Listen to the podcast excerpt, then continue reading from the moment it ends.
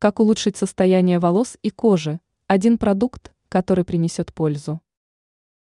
Если хочется улучшить состояние волос, ногтей и кожи, то следует обратить внимание на простые правила.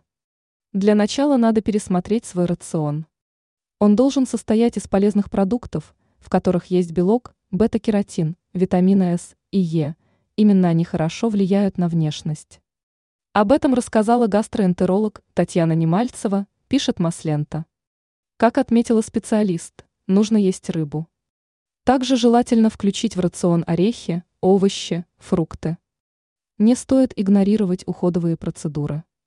Надо использовать увлажняющие кремы и кремы с защитой от ультрафиолета. Косметика должна быть из натуральных компонентов. Немальцева в беседе с журналистами добавила, что это не все правила, которые надо помнить. Доктор добавила, что важно отдыхать, снизить уровень стресса, периодически сдавать анализы и помнить про физическую активность. Без этого невозможно оставаться здоровым. Ранее мы рассказывали, как часто надо принимать душ, чтобы иметь хорошее здоровье.